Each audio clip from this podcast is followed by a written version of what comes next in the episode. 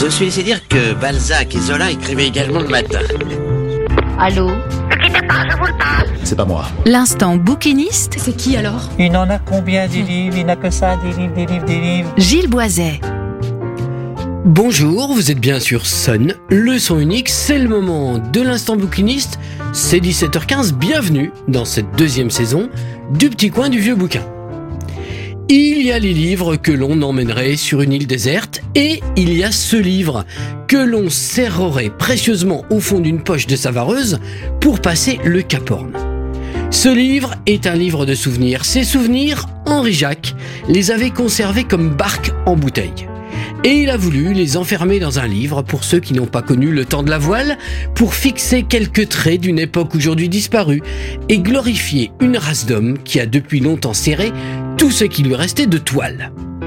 À l'âge où d'autres sont encore au collège, le jeune Nantais, Henri Edmond Jacques, embarque sur le trois-mâts Eugénie Fautrel en chargement d'une cargaison de ciment à Hambourg vers Seattle.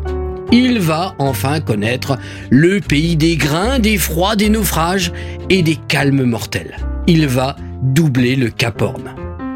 Henri Jacques est le pseudonyme littéraire d'Henri Edmond Jacques. Cet écrivain, écrivain, poète et marin, journaliste et musicologue est né à Nantes le 22 février 1886. Ce livre, Cap Horn, paru en 1935, est dans sa forme un savant mélange de prose et de poésie. Chaque chapitre est entrecoupé d'un chant, celui d'un homme de la mer, de la vieille chanson pour Nantes, de la chanson du Capornier, de celle de Jean Matelot, de la chanson du Cacatois, de celle de la mort du grand François et de quelques autres. Le récit est prenant, il est tour à tour épique, nostalgique, attachant et incroyable. Il s'attache aux détails de la vie courante sans jamais être ennuyeux.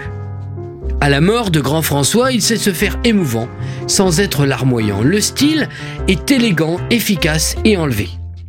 L'ouvrage s'ouvre sur une rapide page d'histoire pour se refermer à Nantes, dans un bar du quai de la Fosse, où se sont réfugiés les capitaines sans navire, les anciens de la voile, les bourlingueurs, les caporniers, ayant pour toujours mis sac à terre. Parti du Cap Horn, le livre revient au Cap Horn. Cap Horn n'est pas un livre de plus sur le sujet, il est celui devant lequel le souvenir de tous les autres s'efface. Est-ce dû à l'humanité qui transpire de chacune de ses phrases Est-ce dû à la beauté de ses chants Quoi qu'il en soit, le livre est étonnamment moderne. Henri Jacques nous offre même en postface une playlist, sorte de petit inventaire de disques d'atmosphère pour accompagner la lecture du livre, dont la plus grande partie est éditée par Gramophone and His Master Voice. Ainsi qu'une très utile et très inattendue liste de livres consultés ou à consulter sur le sujet.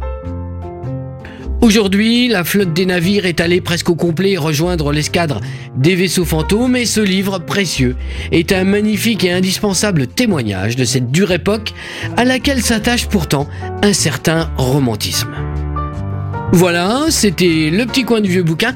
Vous êtes toujours sur Sun, la bande son idéale de votre week-end, le son unique sur le 93 de la bande FM à Nantes, le 87.7 à Cholet et sur la radio numérique à Saint-Nazaire, Pornic, Angers et La Roche-sur-Yon. On se retrouve sur le podcast de l'émission sur la plateforme MySun. En attendant vendredi prochain 17h15, portez-vous bien, bonne semaine, bonne lecture. Ciao ciao Réécoutez cette chronique sur le site et l'appli de Sun.